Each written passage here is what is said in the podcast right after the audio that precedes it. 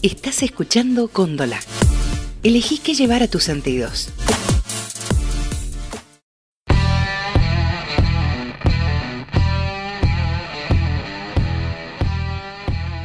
Cuando alguien te quiere hablar de economía, de política o de historia, con palabras raras y difíciles y vos no entiendas un carajo, hay dos opciones. O no conocen suficiente sobre el tema como para poder explicarlo, o peor aún, no quieren que vos lo entiendas.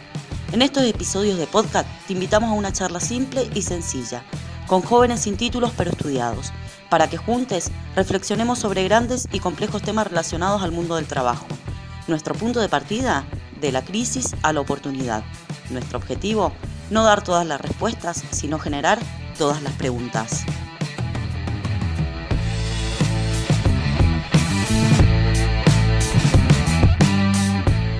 Esto es Rebeldía Organizada.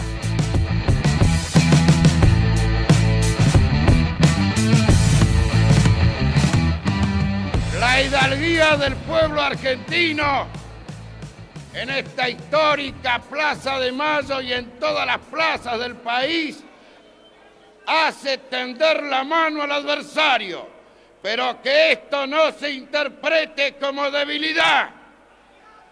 Si es necesario, este pueblo, este pueblo que yo trato de interpretar como presidente de la nación, va a estar dispuesto a tender la mano en la paz con hidalguía y en la paz con honor, pero también dispuestos a escarmentar a quien se atreva a tocar un metro cuadrado del territorio argentino. Si quieren venir, que vengan, les presentaremos batalla.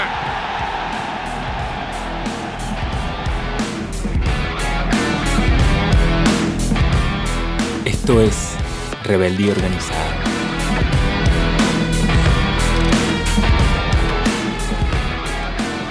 Bueno, ¿qué tal? Buenas tardes a todos y a todas. Nos encontramos en un nuevo episodio acá de Rebeldía Organizada junto a los compañeros y compañeras que hoy somos un poquito más. ¿Cómo estamos, Pablo? ¿Cómo vamos, Franco? ¿Todo bien? ¿Todo tranqui? Todo tranqui, acá con un poquito de frío. Pablo, este, Juan. Hola, buenas tardes. Sí, todo bien acá. Muy ansioso, como decías, para comenzar con la entrevista. Luquitas. Hola Franquito, ¿cómo estamos? Buenas tardes. Y hoy estamos con nuestra invitada también, la compañera Flor, ¿cómo estamos? Bien, bien, bien. ¿Ustedes chicos? Excelente. ¿Y saben por qué también excelente? Porque también otro día típico. Hoy estamos en comunicación telefónica. Tenemos nuestra primera entrevista con César Trejo, veterano de Malvinas y creador del Observatorio Malvinas Argentina en la Universidad de Lanús.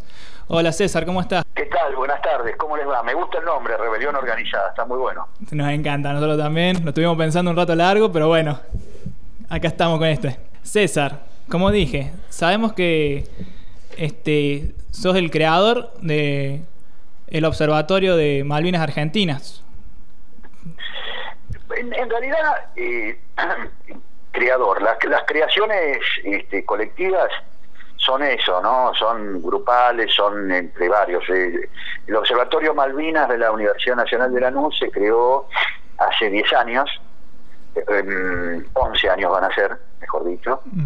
Eh, yo en ese momento me desempeñaba como apoderado de la Comisión de Familiares de Caídos en Malvinas y este, conocía desde hacía mucho tiempo a, a la rectora de la Universidad Nacional de Lanús, Ana Jaramillo, desde la creación de la universidad. Y sabía que ella había desarrollado una, una labor muy importante durante la guerra en el exilio, porque ella estaba exiliada en México, eh, cuando el grupo de exiliados por razones políticas este, discutieron qué, hacer con respecto a la causa de Malvinas, a, la recuperación, cuál debía ser la actitud de, de los exiliados políticos, y eh, ella sostuvo una posición que eh, más allá de las circunstancias este, del gobierno de la dictadura, había que este, en ese momento movilizar la voluntad de los pueblos de América Latina, así que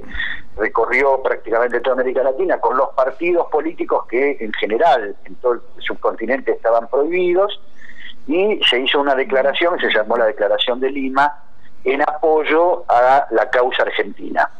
diferenciando, por supuesto, este, la, causa de, de lucha contra los británicos y por recuperación de Malvinas de, este, de la dictadura militar. Entonces, eh, se reclamó a la vez que la soberanía nacional de Malvinas, la soberanía popular en, el, en la Argentina, ¿no? En el digamos en el continente argentino, donde gobernaba un, un gobierno este, dictatorial. Y bueno, a partir de eso eh, firmamos un convenio, vimos la necesidad, ya habíamos estado trabajando sobre la sanción de, del artículo 92, inciso B de la nueva ley de educación nacional, la 26.206, y faltaba este, materiales, eh, este, formación docente, en fin, todo lo que la academia puede proporcionar para esto, y ese es el objeto principal con que en el año 2009 creamos el observatorio. Primero estuvo un gran compañero que falleció hace poco más de dos años y medio. ¿Veterano igual que vos? No, no, no. Julio Cardoso era, no era un veterano, era un cineasta, dramaturgo, poeta, escritor. Ah. Eh, pero que lo habíamos convocado este, desde la Comisión de Familiares de Cayos en Malvinas y bueno, él dio enormes aportes y una enorme producción, prácticamente la mayor parte de la producción que tuvo el observatorio fue eh, bajo su conducción. ¿no? Perfecto. Este, ¿Qué función cumple hoy en la actualidad el observatorio?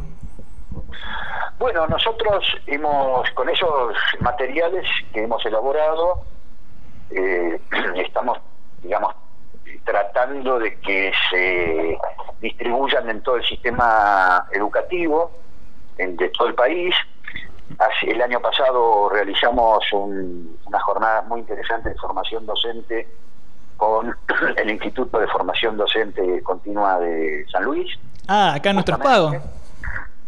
En los pagos estuvimos ahí con, con unas jornadas realmente multitudinarias de docentes y con todos los directivos del instituto formando. Bueno, eso es una de las funciones principales. Tenemos muchos seminarios y cursos para docentes, porque además, digamos, de, del testimonio que en general podamos dar los ex soldados combatientes, lo importante es que los docentes cuenten con, con la formación, con los conceptos y también con los materiales necesarios para de, llevar este tema este, permanentemente en, la, en las clases, que todavía, lamentablemente, es un tema que no está actualizado, a pesar de que han pasado eh, 14 años de la sanción de la ley de educación, donde dice que debe tratarse el tema Malvinas como desde lo hace desde la perspectiva constitucional, que define a la causa de Malvinas como una causa inclaudicable del pueblo argentino, ¿no? Y bueno, eso lamentablemente los contenidos educativos todavía no lo reflejan. Entonces, la labor principal es esa. Después también damos debates con otros sectores académicos y por supuesto trabajamos junto con la comunidad eh, más allá de la academia, porque la concepción de la Universidad de Lanús es que lejos de las concepciones iluministas y positivistas de la con que fueron fundadas las universidades argentinas, nosotros creemos que este, hay que construir un saber situado, eso significa que eh, hay que tener un oído muy atento al pueblo, a la comunidad, eh, no partir de teorías, sino partir de problemas. Eh, los, los problemas son los, la centralidad, las cuestiones que, que preocupan al pueblo son las que interesan y los problemas de la comunidad son los que interesan y los que hay que después hay que dar respuesta teórica y no al revés, primero elaborar teorías para después tratar de imponérselas al pueblo. Es una posición este, ética, política y académica que este, debería, entendemos, debería extenderse con mayor fuerza en todo el sistema educativo. Yo estoy acá, estoy encantado de escuchar, de escucharte la verdad, César. Te paso acá con mi compañero Pablo, que quiere hacerte una pregunta. ¿Cómo no? Por supuesto. ¿Qué tal, Pablo? ¿Cómo va, César? Eh, ¿Todo bien? Muy bien, muy bien. Bien. César, ahí tuvimos la otra vez la oportunidad de escucharte y, y la verdad que eh, sorprendente, digo, sorprendente todo, todo lo desarrollado y todos los contenidos. Y nos surge una, una cuestión digo, reciente que estuvimos transitando estos días sobre el 10 de junio. Digo, porque se conmemora la afirmación de los derechos argentinos sobre la isla. Así es. Eh, ¿Qué se puede profundizar sobre ese tema o, o cómo se llega a conmemorar ese día? Bueno, lo, lo- lo fundamental es este, que no- nos eh, que nos ilumina la, la del 10 de junio es que estamos conmemorando el 10 de junio del 1829 que se creó la comandancia político y militar y se lo designó a el gobierno de las Provincias Unidas eh, designaron este, el gobernador Balcarce designó a, a- un empresario de origen alemán, pero radicado en Argentina o en las Provincias Unidas, que es Luis Bernet. Por lo tanto, estamos hablando de prácticamente eh, el nacimiento mismo de la Argentina como país independiente, porque habían pasado apenas 13 años este, de la independencia. Con lo cual, este, ya la fecha nos indica que el conflicto por Malvinas atraviesa toda la historia argentina. Eh, o sea, es, un, es casi este, un tema es un tema bicentenario. Eh, en segundo lugar, habla de la voluntad de las Provincias Unidas, a pesar de ser un gobierno todavía inestable, donde había luchas intestinas, no se había definido bien la orientación y había peleas de facciones, bueno, como lamentablemente este, también atraviesa los siglos de historia argentina, ¿no? Eh, y bueno, en ese, en ese contexto, a pesar de eso, eh, la Argentina, en las Provincias Unidas, que no era la Argentina todavía, eh, manifestaron una, una voluntad de, eh, tener ese territorio, de, de comprender ese territorio, aunque todavía la Patagonia era un, lugar lejano para los lugares, para los patriotas que, en realidad estaban más afincados en el norte, ¿no? Eh, la fecha eh, se empezó a conmemorar a partir de un decreto de- del eh, primer gobierno del general Juan Domingo Perón. Y en este sentido también vale revalorizar esa, ese decreto. ¿Por qué? Porque en la concepción de Perón, eh, todo el, tema de Malvinas estaba está íntimamente ligado a, a un vector geopolítico que es el Atlántico Sur y que tiene proyección en la Antártida. ¿Y cómo definió Perón esa proyección? La definió como la causa magna de los argentinos, el asunto magno. Y entonces fue consecuente, hubo medidas de política educativa y cultural, como estas, de hacer un feriado nacional eh, reafirmando los derechos argentinos, pero también hubo medidas, más allá de lo simbólico, en lo concreto, con eh, el reforzamiento de la presencia naval militar en la Antártida. Para, eh, es- mm, nosotros casi llegamos a una guerra por la Antártida en la época de Perón, eh, gobernaba Winston Churchill en Gran Bretaña Sí. y, y hasta hubo, o sea, hubo muchas pequeñas batallas este, que no se dieron a conocer en ese momento, pero que fueron muy importantes. Y además hubo una posición eh, muy clara respecto de, de- del valor de las Malvinas, porque las Malvinas, además de por sí misma, hablan de, de- su proyección hacia todo el Atlántico Sur. Nosotros tenemos aproximadamente 40% de la población argentina, de la, de la- del territorio argentino en riesgo de ser ocupado definitivamente por una potencia extranjera como es Gran Bretaña, por, justamente por estar en las Malvinas, en las Georgias y en las Andes del Sur, y en la proyección en la Antártida, donde obviamente Gran Bretaña eh, pretende de alguna manera también este, virlarnos este, la porción de la Antártida que corresponde a la Argentina y a Chile. Y bueno, eh, todas estas significaciones tiene el 10 de junio, eh, tanto en, el siglo XVIII como en el siglo XX, ¿no? Sí, sí. Así que también es una cuestión, digo, una cuestión geopolítica interesante. Sí, por supuesto, el, el- el 10 de junio. Nosotros, eh, al principio, cuando el doctor Alfonsín gobernaba, quiso restituir el 10 de junio como fecha, y en ese momento era tal la desmalvinización eh, cultural, educativa, eh, propagandística, casi cotidiana, que este, dijimos, no, mejor el 10 de junio no, porque se va a asociar a la fecha del cese de fuego por parte del general Menéndez de Malvinas, que es el 14. Entonces quisimos reivindicar el 2 de abril, por eso después, años después logramos que sea el, que el feriado nacional fuera el 2 de abril como acto de última reafirmación de los derechos argentinos. Pero bueno, no lo logramos, apenas logramos que fuera declarado Día de los Caídos en Malvinas y de los veteranos de guerra. Pero nos parecía que era el acto de reafirmación.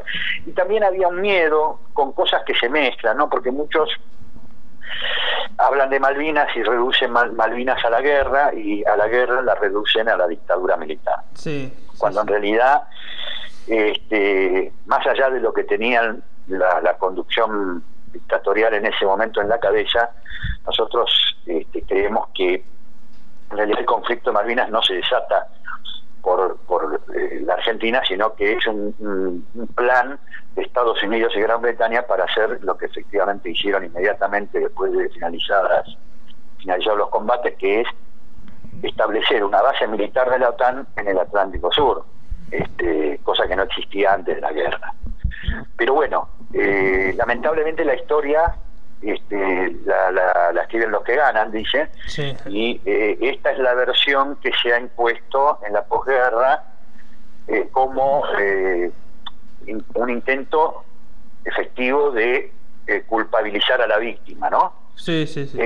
esto es, más o menos como cuando un violador se abusa de, de una mujer y dice, no, pero se llevaba la falda corta, ¿no? o sea, le intenta culpar a la víctima de su acto criminal. Este, bueno, lo mismo, Gran Bretaña hace lo mismo, ocupa un territorio y ha, construido una versión de los hechos que lamentablemente muchos sectores de la intelectualidad argentina o de las élites argentinas han comprado y que es culpabilizar a la Argentina de un acto de colonialismo y de fuerza y de violencia que en realidad fue desarrollado y perpetrado por los británicos junto con Estados Unidos y sus aliados de la OTAN.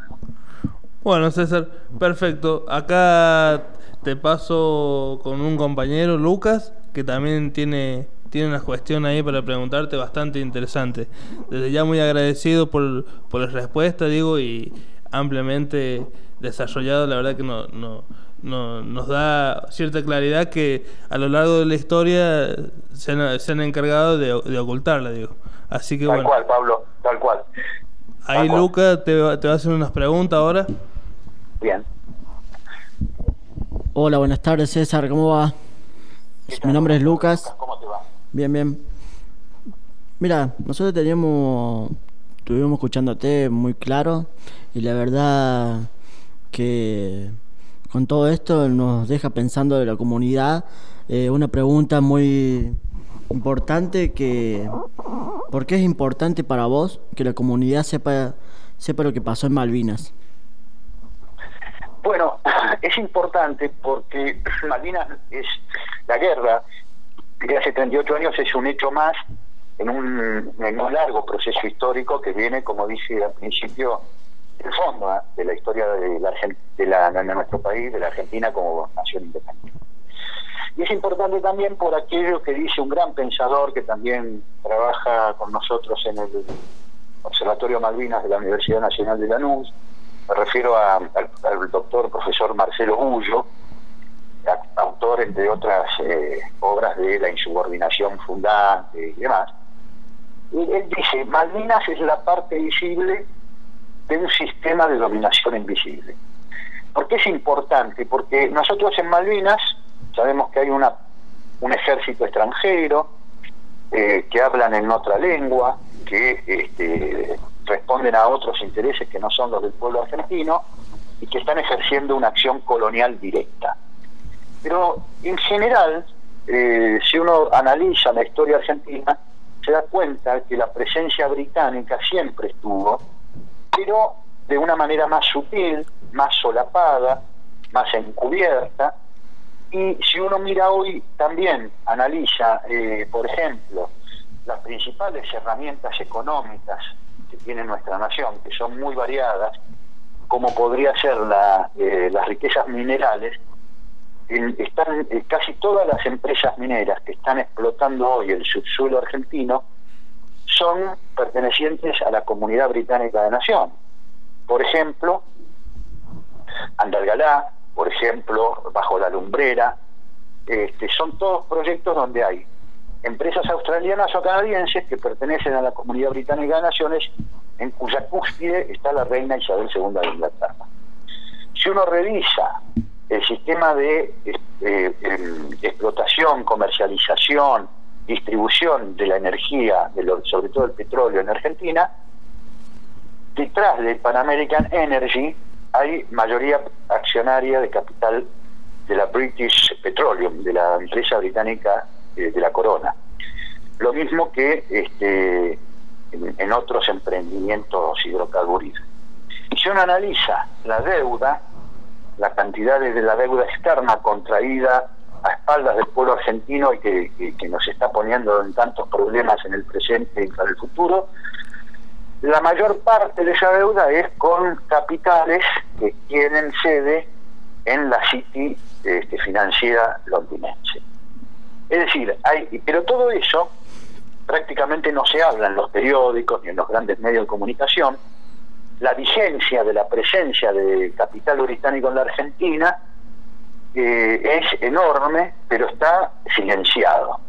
Y en recursos que de alguna manera hacen que nosotros no podamos gozar, los argentinos, de esos bienes, de la distribución y la explotación de esos bienes, y están en manos de ellos que fugan capitales, que les llevan las divisas y las ganancias este, a sus metrópolis. Y esa presencia no es visible. A partir de Malvinas, Malvinas es como un faro que ilumina el estado de semicolonialidad que, que, eh, en que se encuentra nuestro país respecto de Gran Bretaña. ¿Por qué digo semicolonia? Porque nosotros creemos que somos independientes, cantamos el himno, tenemos una bandera, elegimos gobierno, pero en definitiva los resortes estratégicos principales de nuestra economía, de nuestra cultura, de nuestra política, siguen en manos sutiles de ese ejercicio de colonialismo encubierto que en Malvinas se ve absolutamente abierto y, por eso es que después de la guerra Malvinas la Argentina todavía no ha acertado a tener una política de Estado para su recuperación a pesar de las sanciones en el 94 de la Constitución y demás. Y esto es lo que me parece que es eh, importante y que además la comunidad en general tiene presente. Nosotros en el Observatorio Malvinas hemos desarrollado un trabajo que se llama Muro de la Memoria de Malvinas, desde hace seis años. Entonces, cualquiera que vaya por el país con un celular encuentra alguna huella de- del pueblo argentino, eh, sea una plaza, sea un monolito, un monumento, el nombre de una calle, el nombre de un barrio, un este, mural, un tatuaje que se eh, imprimió algún joven, alguna joven sobre Malvinas. Es infinita la cantidad de huellas que el pueblo argentino deja. ¿Y qué, está diciendo el pueblo argentino con eso? Está diciendo que entiende que los caídos en Malvinas son héroes y no víctimas, que entiende que más allá de la dictadura militar, de las intenciones de los generales, los brigadieres o los almirantes de su momento, el pueblo argentino interpretó la recuperación de Malvinas como una gesta y como una causa nacional. Y ahí hay una enorme brecha entre lo que la comunidad argentina mayoritariamente siente y piensa y lo que las élites de producción simbólica, llámense comunicadores sociales, periodistas, dirigencia política, eh, profesores universitarios, intelectuales, eh, perciben de la hay, hay como una grieta inmensa entre lo que las, la- las élites piensan y sienten y lo que piensa y siente el pueblo argentino. Y en ese sentido creo que es, es muy importante el tema de, de Malvinas para iluminar el estado de semicolonialidad y las tareas pendientes que tenemos para hacer una de- independencia definitiva, ¿no? Ahora que nos encaminamos a un a un nuevo una nueva conmemoración del 9 de julio del Día de la Independencia, es muy importante eh, eh, Malvinas porque todavía faltan muchos territorios por conquistar o recuperar de nuestra independencia definitiva, ¿no? Sí, sí, muy claro, César. La verdad, eh, excelente la respuesta hacia la comunidad. Eh, es muy importante tenerla en cuenta y bueno, acá tenemos un compañero llamado Juan que te va a hacer una pregunta. Gracias. Bueno, eh, reitero el saludo. Buenas tardes, César. Eh, César. Buenas tardes, Juan. Bueno, primero volver a agradecerte por la. Para que tenga un problema técnico. Agradecerte por la, por la invitación, digo, por la participación, porque atendiste nuestro llamado en un tema que nos parece a nosotros muy, muy pertinente y urgente, que implica como jóvenes, nos implica directamente como jóvenes para, para poder discutir acerca de nuestra soberanía y bueno, de la política internacional también y la política nacional. En función de esto, bueno, lo que venía desarrollando recién, o sea, la injerencia de los diferentes capitales internacionales y en este caso la City londinense, eh, ¿por qué eh, nosotros pensamos, que esto también es una cuestión que hemos discutido, ¿la causa Malvinas es solo Argentina o corresponde realmente a, todo lo que es el cono sur o nuestra patria grande, nuestra Latinoamérica? ¿Por qué? Y para hacerte una pregunta com- completa, digamos, compuesta, ¿qué implica la defensa nacional? Bien. Mira, eh, cuando nosotros nacimos como nación independiente no, no éramos Argentina. Éramos las provincias unidas de Sudamérica. Así dice la Declaración de la Independencia de 1816. Eh, en, definitiva, ¿qué era? Era Uruguay, Paraguay, Bolivia, Perú, Argen- lo que es el territorio argentino, etcétera. Eh, eso era lo que conformamos las provincias unidas de Sudamérica. Cuando se produjo la guerra de Malvinas, eh, más allá de los gobiernos, en su mayor parte eran gobiernos militares, gobiernos dictatoriales en América Latina y en América del Sur, no en todos, pero en su mayor parte, los pueblos se manifestaron de una manera muy clara. Por ejemplo, en Bolivia se anotaron 20.000 voluntarios para venir a pelear. En Perú, bueno, ya sabemos, eh, eh, to- todo el pueblo e incluso el gobierno peruano estuvieron decididamente con nuestro país. Y así pasó en todo el, en todo el subcontinente, en toda la región. Eh, hubo una explosión. De, de hecho, muchas veces nosotros no, no, no, no, no cobramos, no tomamos cuenta de la dimensión de lo que eso se produjo. Y muchas veces nos lo tienen que venir a explicar algunos pensadores, algunos este, escritores de la intelectualidad de, los, de la vecindad, digamos. Por ejemplo, yo he tenido la suerte de conocer en persona, antes de su fallecimiento, a un gran pensador de la unidad de la patria grande, que fue Alberto Metol Ferré, que le, eh, decían Tucho Metol Ferré, que entre otros alumnos, discípulos, tuvo al que hoy es el Papa Francisco.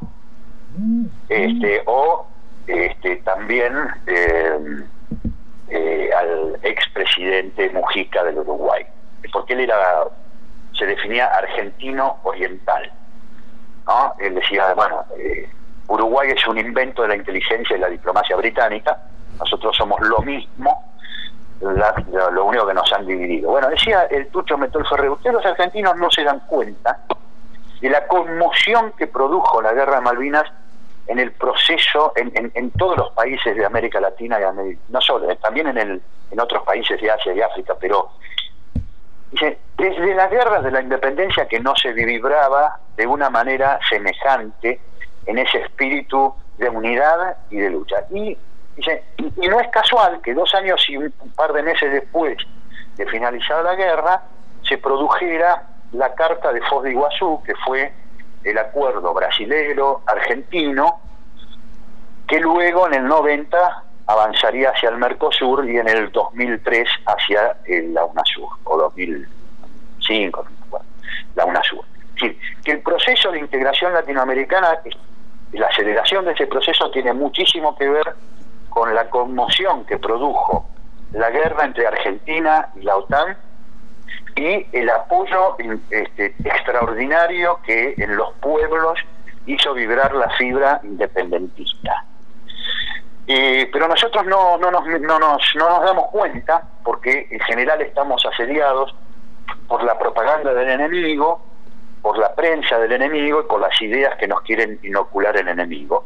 Y entonces seguimos hablando de si los que fuimos a combatir éramos muy jóvenes, si nos dieron la sopa fría, este, y esas estupideces. Pero no, no nos damos cuenta de lo importante que, que, que, que produjo en el alma de los pueblos de América Latina la guerra de 1982. Y eso se puede comprobar en casi todas las reuniones regionales, incluso sin que medie este, la diplomacia argentina, siempre en los discursos está Malvinas como un, una especie de, cédula de identidad de la unidad este, latinoamericana.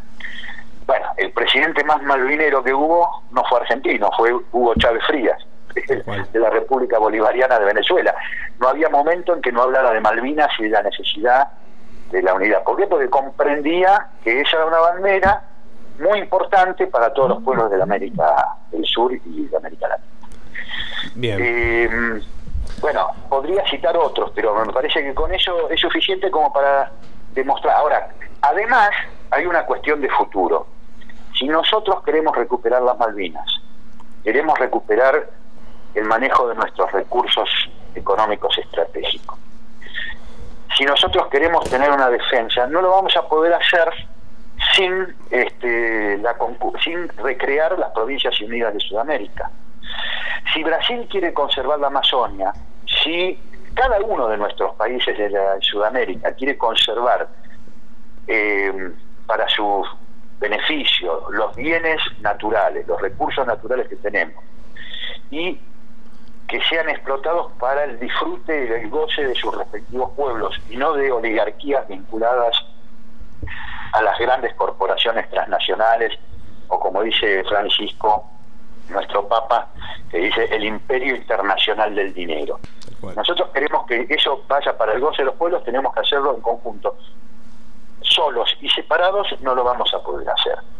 Y en ese sentido, para completar un poco la pregunta que me hiciste sobre la defensa nacional, la defensa nacional va a tener que ser también un, con un capítulo argentino de reconstituir sus instrumentos, es decir, las Fuerzas Armadas, pero también una política cultural y educativa que haga comprender a las nuevas generaciones este, la cabalidad de lo que está en disputa, de quién es nuestro enemigo, de quiénes son nuestros amigos y de cuál puede ser una estrategia posible para ser un país nuevamente soberano, independiente, en, un marco de patria grande, pero que vaya más allá de los discursos y que pasemos de los discursos a los hechos. Necesitamos tener independencia económica, necesitamos tener una defensa común sudamericana, necesitamos construir fuerzas armadas y hipótesis de conflicto en forma conjunta, que eh, Puede parecer, en estos momentos estamos retrocediendo porque hay distintos gobiernos que no están convencidos de eso, pero hay que alimentar eso en las respectivas comunidades e imponerlo como una agenda a las dirigencias políticas del todo el, de. Y Malvinas, vuelvo a decir, es uno de los capítulos fundamentales porque las bases militares que están en, el, en nuestro sur, en nuestras Malvinas, este, no solo amenazan a la Argentina, sino que amenazan a toda la región. No es una amenaza solamente para la Argentina, es una amenaza para el Uruguay, es una amenaza para el Brasil, es una amenaza para el Perú, para Chile, para Venezuela, para Colombia, para todo. Perfecto. Perfecto, César. Bueno, yo creo que con lo que has lo que has dicho, lo que nos has mencionado, tenemos para hablar todo un día largo y tendido. Eh, digamos, bueno, poder reflotar todos estos proyectos estratégicos que pensaron, digamos, esta última avanzada que tuvimos nosotros los sectores populares con, con Evo, bueno, con Néstor, con Chávez, por supuesto, como el gran comandante, con Lula. Bueno, volver a, este proyecto, como vos decís, de Patria Grande, para que no solamente la soberanía, esta balcanización que lograron a través de las independencias sectorizadas, digamos, de nuestros pueblos, eh, poder seguir profundizando esta discusión y bueno. Eh, vos hablaste de un, un, ejército hasta un ejército del sur, puede ser hasta el Sucre, que en su momento se había hablado como una moneda común, bueno, etcétera. Digo, hay mil y un aristas en las cuales podemos tomar eh, referencia y, y desarrollar. Por una cuestión de tiempo tengo que cortarte nada más, pero bueno, eh, encantado de escucharte, encantado de compartir, muy agradecido por la invitación. Brevemente vamos a hacer la última, la última pregunta de una compañera en nuestra rama femenina, que por supuesto nuestro gran sujeto histórico hoy que está dando que hablar por todos lados. Un saludo muy grande. Un abrazo. Hola, buenas tardes. ¿Cómo le va? Muy bien, ¿cómo es tu nombre? Florencia, un gusto. Hola Florencia, ¿cómo estás, compañera? Bien, bien, bien. Con frío nada más. Sí, sí, sí, Eh, está frío sí, también está acá. frío. Eh, la pregunta mía es la siguiente, más como mujer, ¿verdad? Eh, ¿Cuál fue el rol de la mujer en ese momento y cómo nos ve como mujeres ahora? Bueno, lamentablemente durante la, época en que nosotros hicimos el servicio militar y fuimos a la guerra, la participación de la mujer en las Fuerzas Armadas era eh, escasa, muy pequeña. Hubo un grupo de siete mujeres que fueron, participaron directamente en las acciones como instrumentadoras quirúrgicas en el hospital, en, en el buque eh, Almirante Irizar, el mismo que hace las campañas antárticas. Ahora, la, guerra eh, no, solo nos, eh, nos involucró a los que fuimos como soldados combatientes, la guerra es algo que le pasó a todas las y, en, y, en, durante la guerra en el continente eh, las mujeres tuvieron un papel eh, importantísimo en la movilización popular eh, para apoyarnos a los que estábamos combatiendo. Eh, hubo alrededor de 35.000 mujeres que se organizaron en todo el país para armar toda la logística que era el apoyo a los soldados. Eh, y no quiero olvidar, porque yo he trabajado mucho en la posguerra con los familiares de los caídos. Hasta hace dos años y pico atrás estuve prácticamente en, en forma ininterrumpida trabajando con los familiares. Y debo decir y reconocer que la, mujer, las madres de los caídos, las viudas, las hermanas, han, eh, en general las organizaciones, este, seres, eh, digamos, de, familiares de, como pasa con las madres de Plaza de Mayo, las abuelas, eh, en general la mujer tiene un rol activísimo en esas organizaciones porque porque la mujer asume su dolor y en general el hombre por el sistema machista patriarcal cultural eh, no puede reconocer su dolor y las mujeres han este en ese sentido al reconocer su propio dolor al permitirse manifestar su dolor y procesan de una manera una- la pérdida, el duelo, eh, la pérdida de un ser querido, de una manera con mucha mayor fortaleza. Por lo tanto, en esto quiero reconocer sobre todo a las madres de los caídos en Malvinas, que yo he tenido el gusto de compartir y todavía tengo el gusto de compartir con muchas de ellas este, parte de mi vida, ¿no? La admiración que yo siento por esas mujeres, porque han logrado algo que es muy difícil eh, lograr en las personas, eh, hombres o mujeres, que es convertir el dolor en amor, la pérdida en propuesta.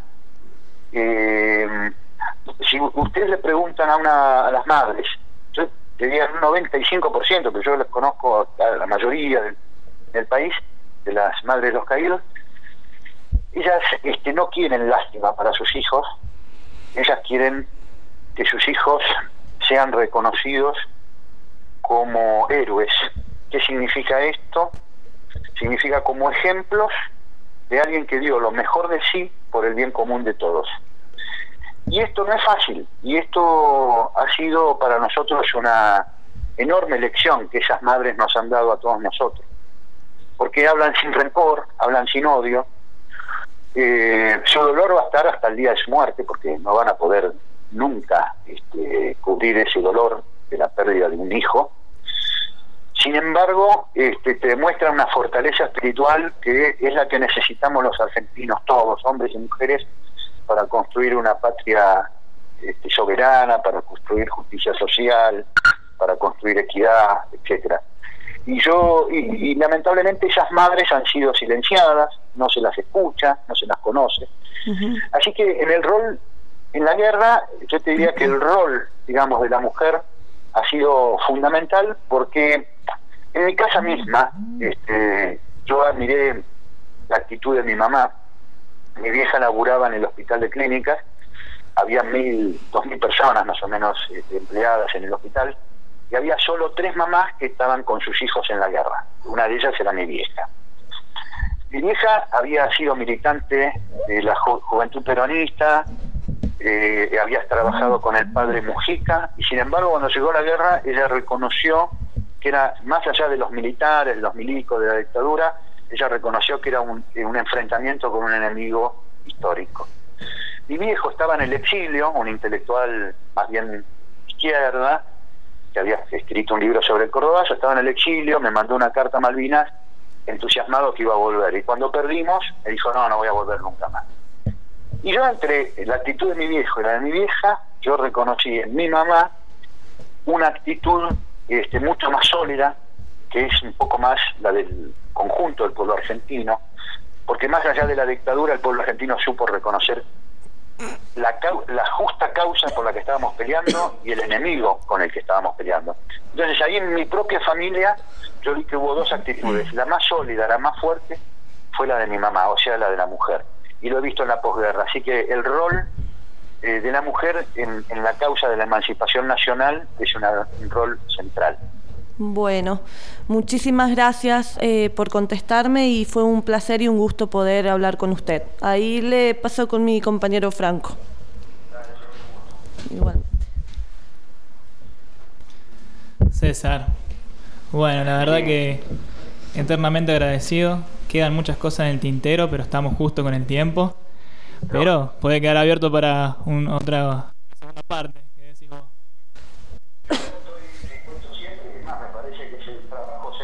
Que, que, nos, que nos toca a que los que fuimos combatientes en Malvinas, por el, el, tiempo que Dios quiera que estemos en la tierra, yo creo que es central esto de dialogar con, con ustedes, los jóvenes, las nuevas generaciones, para por lo menos darle, darle nuestro testimonio y nuestro nuestro, este, transmitir un poco nuestro sentimiento patrio, ¿no?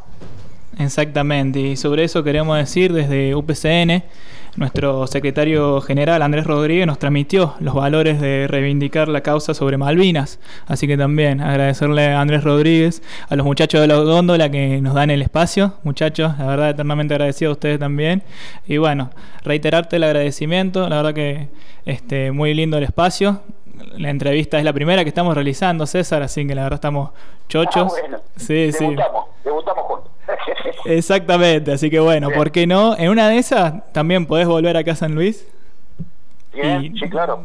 Y, y nosotros cuando acá nos termine, quedamos. Cuando se termine esta pandemia, vamos. Exactamente, y nosotros tenemos ganas de ir a conocer el observatorio también, así que.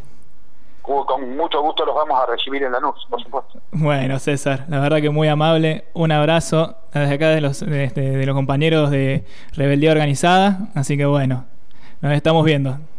Bueno, sigan organizando la rebeldía, compañeros. Muchas gracias. Exactamente. Bueno, César, que andes bien. Hasta luego.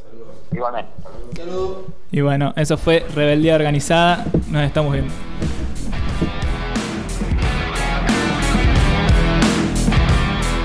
Esto es Rebeldía Organizada.